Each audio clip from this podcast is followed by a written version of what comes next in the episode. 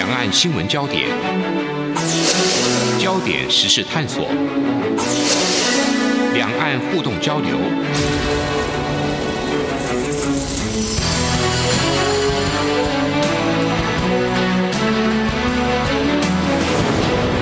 请听黄丽杰制作主持的《两岸 ING》。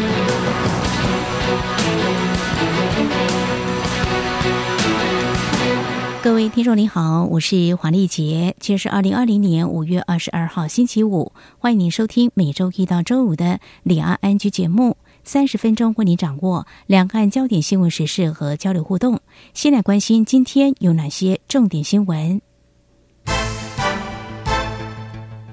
焦点扫描。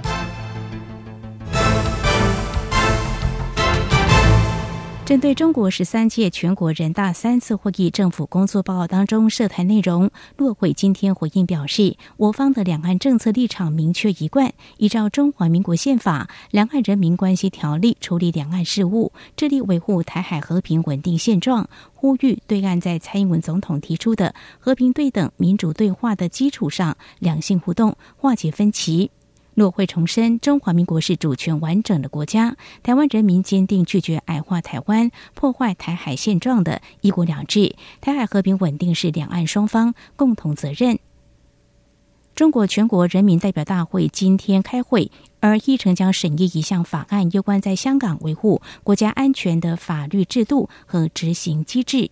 中国全国人大常委会副秘书长王晨今天在北京公布这项香港版的国安法草案。根据香港商业电台报道，草案提到，北京将会根据需要在香港设立国家安全机构，依法履行维护国家安全职责。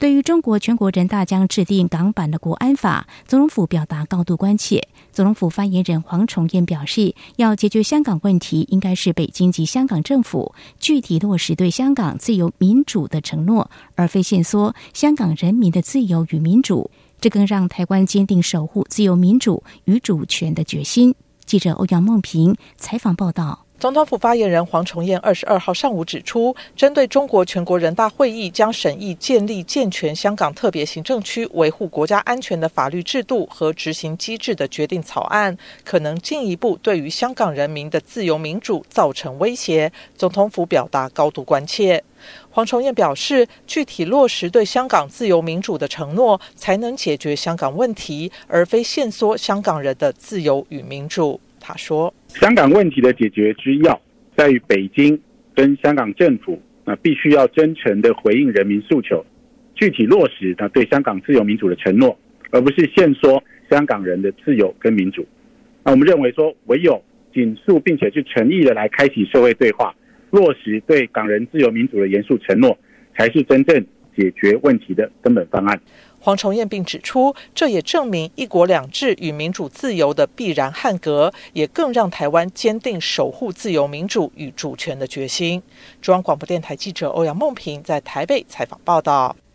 中国第十三届全国人民代表大会会议议程包含审议香港版的国安法，引发外界疑虑，香港一国两制将被终结。对此，行政院发言人丁仪明今天表示，中国人大的做法违背一国两制五十年不变的承诺，一如北方和太阳的预言，严厉的控制和镇压，并不会得到民众发自内心的认同。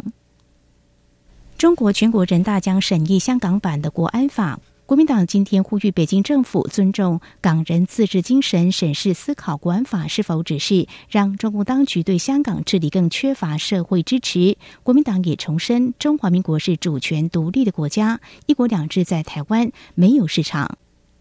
对于中国全国人民代表大会将审议香港版的国安法，美国联邦参议院共和党领袖麦康奈二十一号扬言，如果北京当局进一步镇压这片前英国殖民地，将重新审视美中关系。以上就是今天的两岸焦点新闻。明天的历史就是今天的新闻，掌握两岸焦点新闻，就在《两岸 ING》节目。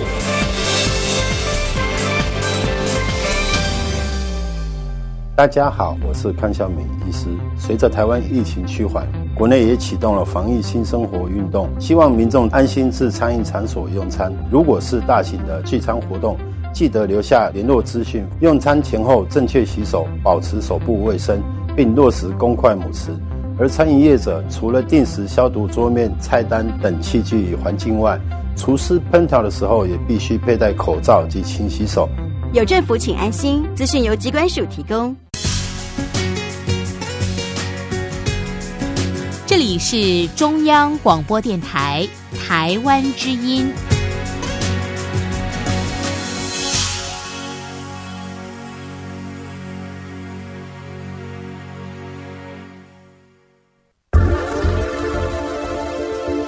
最热门的新闻，最深入的探讨，焦点探索。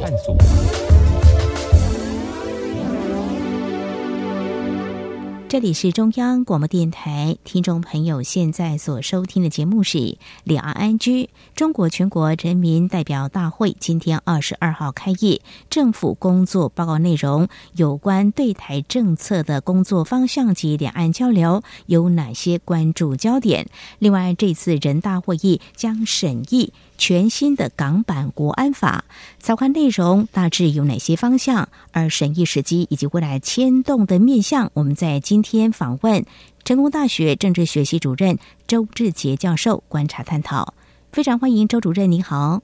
主持人好，各位听友大家好。好，我们关注有关十三届中国全国人民代表大会三次会议在今天举行开幕式。中国国务院总理李克强在人大提出政府工作报告，重申对台反独促统，促进两岸交流合作，深化两岸融合发展，保障台湾同胞福祉的制度安排跟政策措施。近年来看呢，有没有回应？五二零当天，蔡英文总统连任就职，两岸谈话。那在拉长时间来看，跟过去四年来中国大陆对台政策方针有哪些差异呢？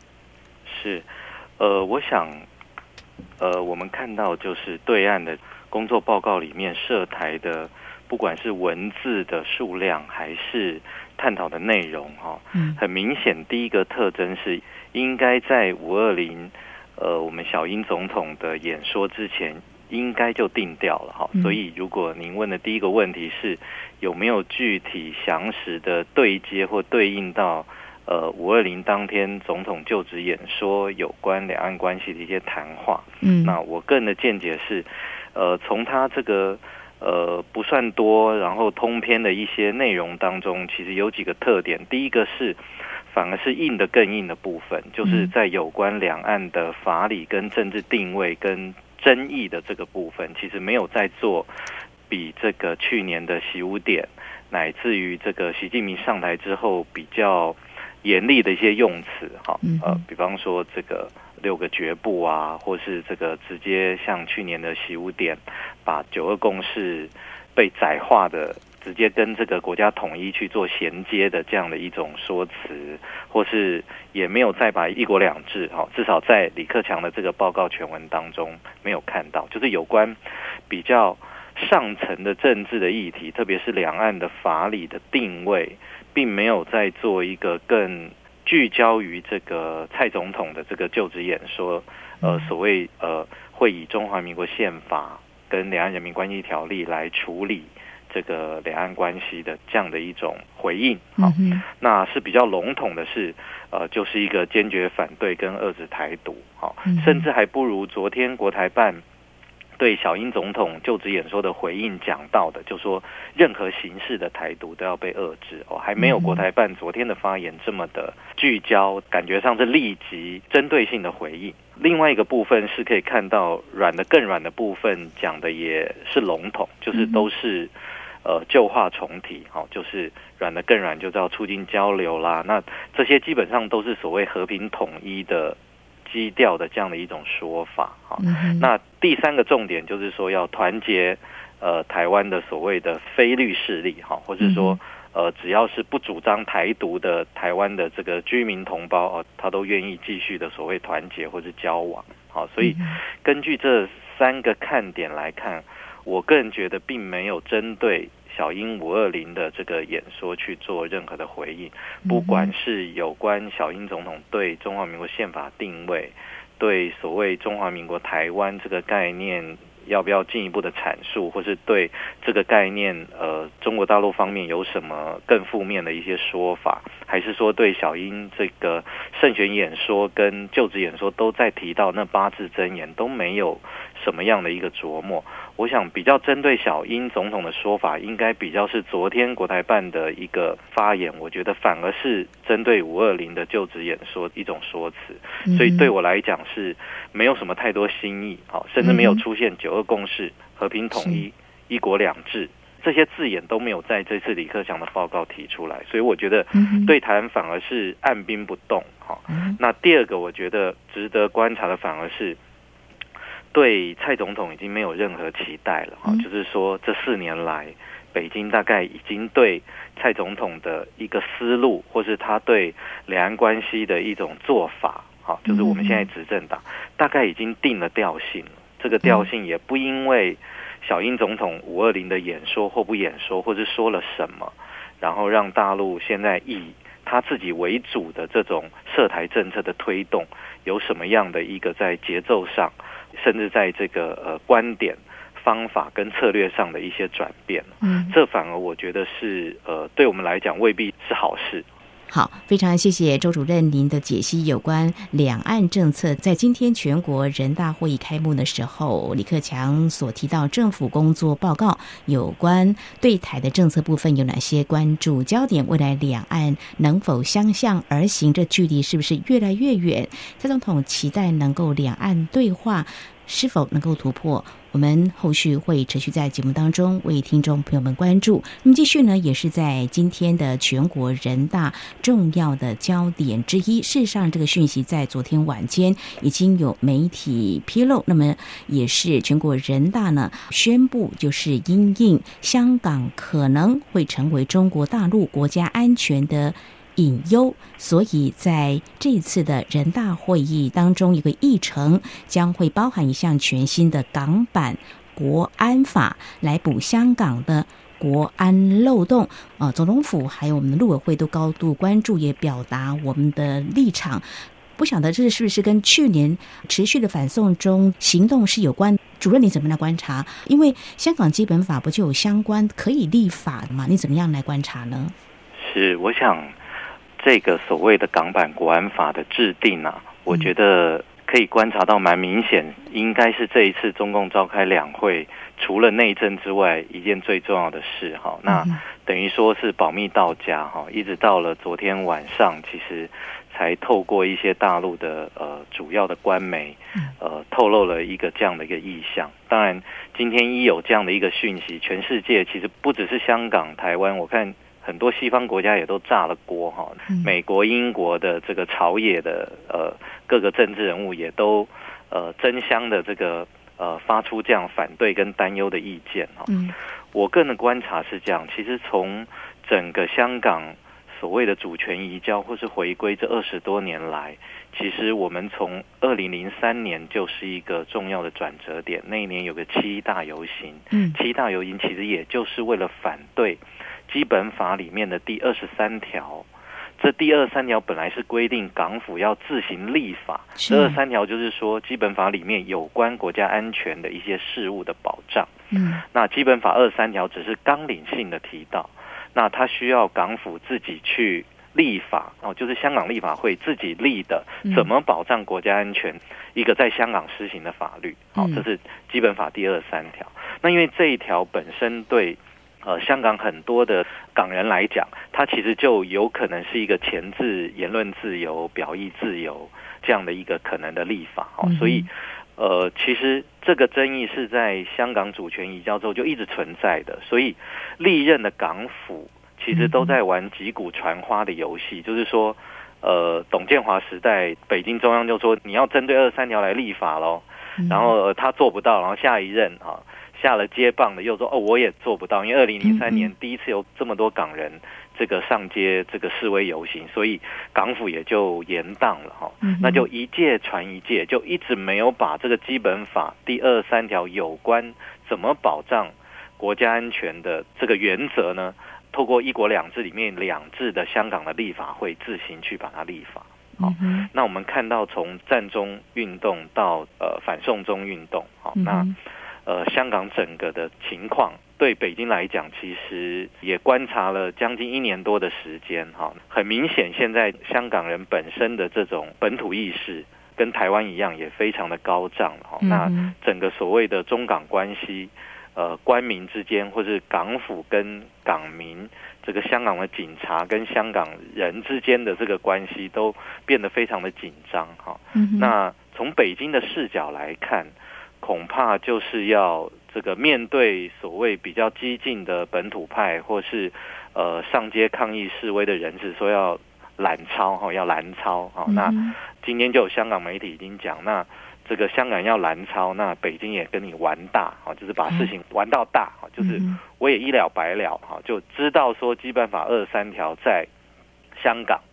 呃，即便现在建制派是占多数，哈，但是从上次反送中就是要修例，哈，都呃就引发了这么大的一个风波，所以从北京的立场来看，他也不再期待，即便还稍微占有多数的。香港的建制派的立法会的委员能够把延宕已经十多年，呃，快二十年的这个基本二十三条，能在九月又要举行香港立法会之前，在不到六个月之内可以把它立法完成。嗯哼。哦，所以那与其等到九月份香港的立法会再度选举，它有一个急迫性，也观察到，呃，从这个战中到这个反送中运动之后，整个香港确实。以统治者的角度来讲，有种不可控的这样的一种态势发生，再加上九月份立法会选举，因为呃，这个今年的香港区议会的选举其实已经变天了，就是现在非建制派是占有香港，呃，几乎是香港的所有的区，就大概比台湾的几个里合起来这样的一个幅员哈，呃，只剩下一个区的议长是。建制派的，其他都是非建制派，就是泛民或是本土派的出任议长，所以等于说地方包围中央，以我们台湾的术语慢慢成型哈。那当然。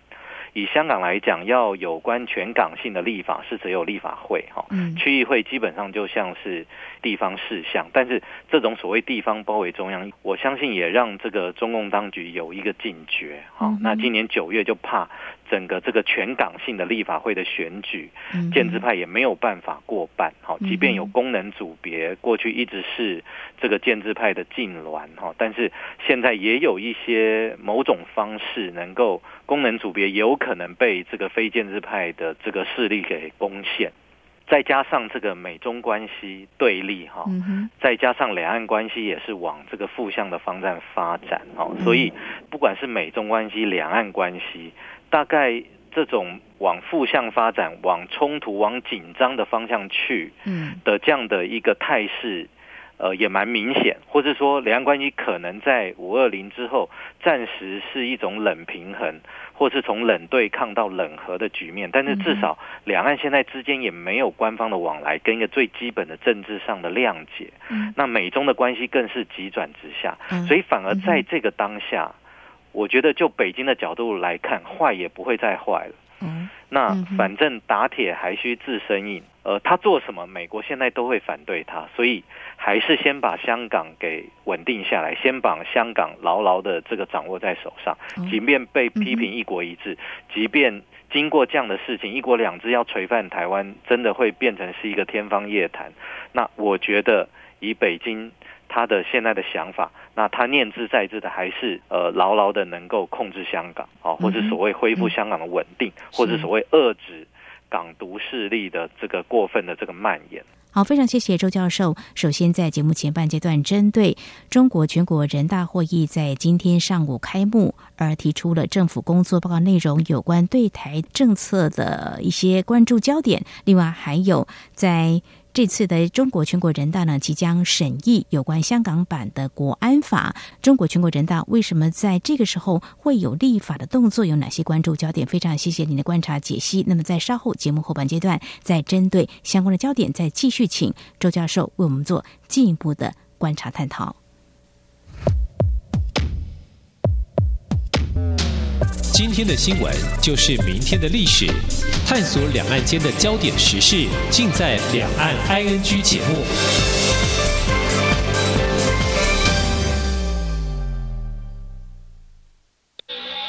这里是中央广播电台台湾之音。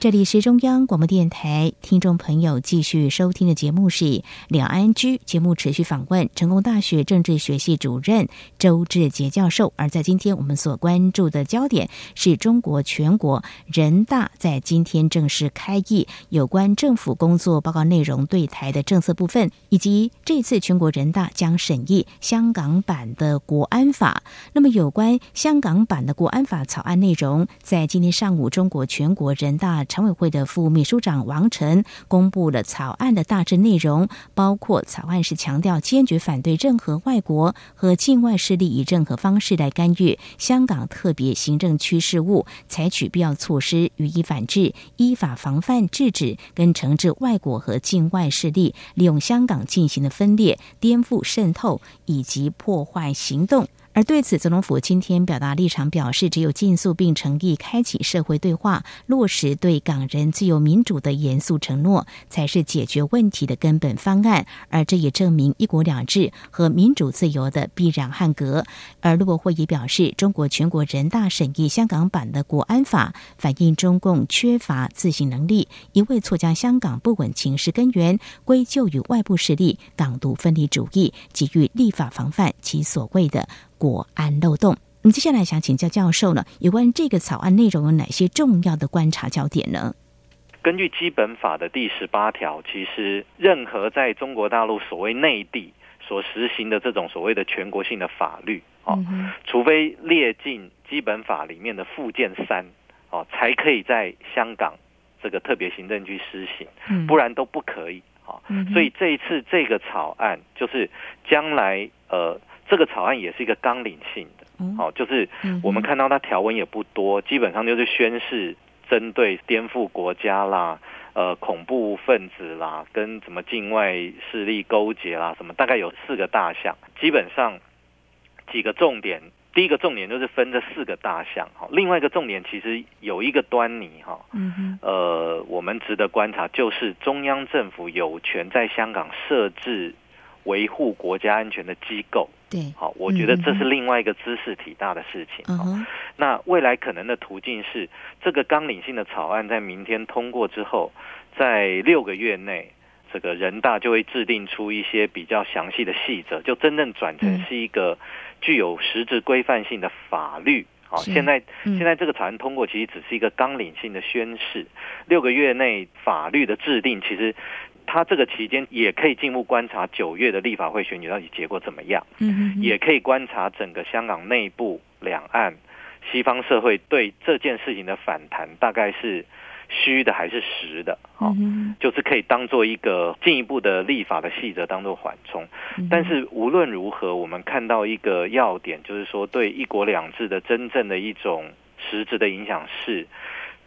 呃，我觉得北京可能也对港府本身的治理能力不是具有那么有信心哈。即便在基本法上是可以找到巧门，有关国家安全啊，有关这种事务哈。当然，北京是有权利有一些全国性的作为，所以呃，找到第基本法第十八条是确实是可以绕过港府。是非常谢谢教授您的解析。那么，在这个立法之后，后续呢会引起哪些效应呢？有哪些对于两岸关系可能会有所牵动，也是我们应该关注的面向呢？教授，依照现在这样的一个立法，它的一个效应，当然就是，呃，我觉得对我们哈，对台湾来讲，如果这个立法真的通过。在六个月内也有一些细则出现，然后放进基本法的附件三，在香港生效，那甚至就在这个呃全中国大陆都适用哈。那其实也就不用再修逃犯条例了哈，因为这个国安法呃，你不管在香港还是。在中国大陆其他地方，哈，你只要有这个国安法，那就是也无需有什么反修例运动。我觉得这个对两岸关系的冲击是值得我们去深思的，这就会坐实了这几年来，呃大陆的对台政策等于是往呃内缩的方向，就是以大陆的节奏为主，以他自己自身力量的强大为主，而不太再那么在意香港跟台湾的所谓的民意的展现了。嗯哼哼，嗯那他真的在香港付诸这样的动作实施的话，我们就可以看得出来，习近平领导的现在的北京的这个当政的团队，嗯他其实耐心是有限的，他其实确实是，呃，怎么说是一个 risk taking 哈，因为。这样的一种倾向，就是大陆内部有脱贫攻坚，有这个全面建成小康社会，对外有美国对它全面展开的围堵遏制，哈、用疫情之后的复工复产，内外有这么多的问题的情况之下，呃，对港台这两个地方哈，不管是对港政策、对台政策，其实某种程度上，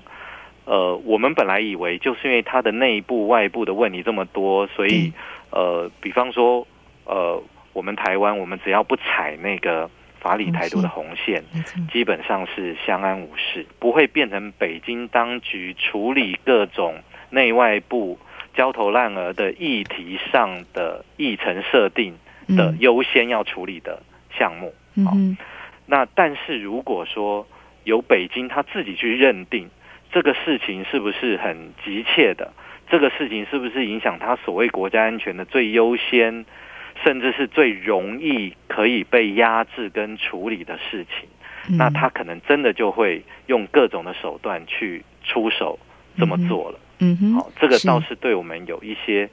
警醒这样的一种启示。后续当然值得我们进一步做观察，因为台港的联动从这个反送中或太阳花学运，一直到去年一整年，其实都会变成影响两岸关系的一个新的变数。嗯哼，嗯哼，那民意的强化或弱化，在北京的心目中，在我们自己总统的心目中的消长，其实也会影响整个两岸未来的一个互动。嗯哼，所以呢，这个是都会牵动的哦。在我们今天节目当中呢，针对。中国全国人民代表大会在今天正式开议，那么也提出政府工作报告内容有关对台政策部分。另外，就是在今天我们的关注焦点之一，就是在这次的人大议程当中，将会来审议港版国安法。为什么会在这个时候会有立法的动作？还有后续牵动哪些影响？非常谢谢成功大学政治学系主任周志杰周教授为我们做非常详尽的解析。非常谢谢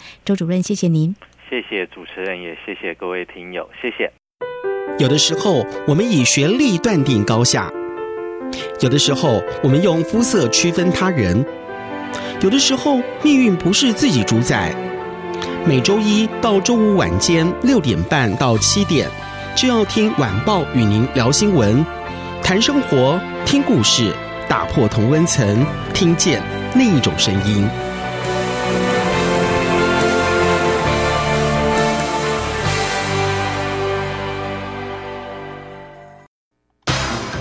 央广每周一到周晚间九点三十分到十点播出的《这样看中国》节目，由学者专家们多面向的解读中国。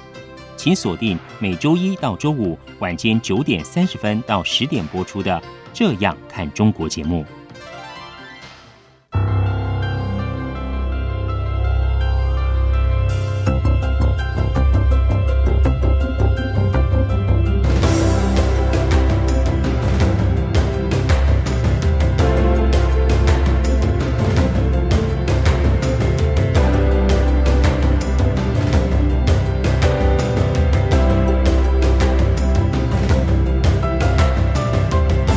以上就是今天两岸安居节目，非常感谢听众朋友您的收听。如果听众朋友您对节目有任何宝贵意见，我们管道非常多，您可以来信传统信件，请您寄到台湾台北市北安路五十五号，写到两岸安居节目收就可以了，或者利用节目有两个电子邮件信箱，i n g at r t i 点 o r g 点 t w，或者是。QQ 信箱一四七四七一七四零零 at qq.com。另外，我们也可以透过 QQ 线上即时互动，QQ 码一四七四七一七四零零还有听众朋友，我们也非常欢迎您加入李安安居节目的粉丝团。你在脸书的搜寻栏位上打上李安安居来搜寻就可以了。